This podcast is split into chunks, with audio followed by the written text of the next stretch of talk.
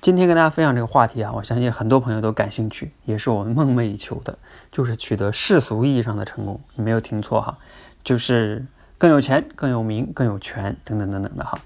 啊，当然了，今天并不是想讲陈安之的成功学哈，什么坚持就能成功啊，等等等等的，而是来自于一本书叫《巴拉巴西成功定律》。这本书呢，它不是普通的成功学，而是一个科学的成功学。什么叫科学的成功学啊？就这个作者和他的团队啊，花了大量的精力去调研、总结不同的行业他们的成功的规律，然后呢，最终总结出这本书里边的一些观点，还是挺值得咱们去参考的哈。也不一定完全当成真理，只能说参考。呃，这本书的作者呢，他们因为西方人嘛，他们分析了什么飞行员、艺术家、网球选手，还有商人等等等等不同的角色职业，他们的一些怎么样成功的规律，然后总结的。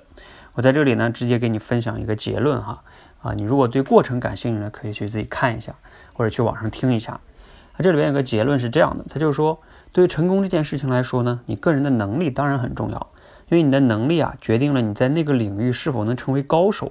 这个是一个基本门槛，你连一个就是基本的高手这个门槛都没进去，那你肯定是无法取得比较大的成功的。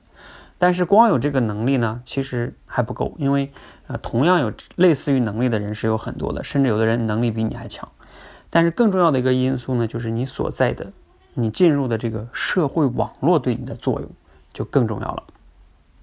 他这里举的很多的例子哈，比如说像有一个飞行员。他呢，当时的飞行能力不是最重要的，呃，最最厉害的哈。但是呢，因为他自己很会，就是炒，就是塑造自己哈。再加上当时他们那个时代也需要一个英雄啊，所以他就越来越出名啊。那我在这里呢，也想到一个咱们呃社会中现在很火的一个人哈，叫李佳琦，不知道有没有人听过哈？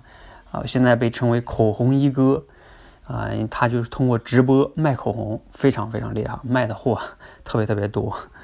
那他是怎么做到的呢？你想啊，他其实原来就是线下一个商场中卖口红的一个普通的一个店员哈。那后来，因为他就借助这个网络平台，你像现在各种的网络电商平台都需要走这个网红电商带货、直播带货嘛，嗯，所以这些平台呢也需要这样的一个英雄啊，或者是网红是吧？榜样能带动这个直播带货这个行业，那也会给他更多的流量。包括包装、宣传等等等等的哈，所以呢，他卖口红的能力也许不是最好的，但是呢，哎，加上这个社会网络的作用，他自己呢就越来越厉害了。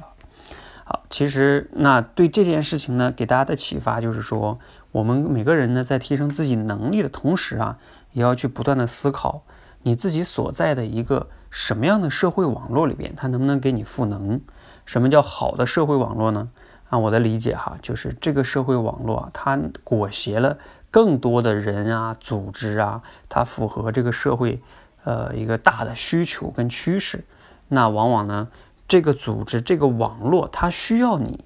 啊变得更好，而不是说你非得主观要变得更好，它会拉着你变得更好。也就是像以前雷军讲的类似那句话吧，在风口上，对吧？猪都会飞，其实也类似于这个意思。所以每个人都应该想一想。啊，精进自己能力的同时，你要想办法进入一个能放大你、给你赋能的社会网络，这样你才能取得世俗意义上的成功。好，希望今天这个分享呢，能给你带来启发跟帮助，谢谢。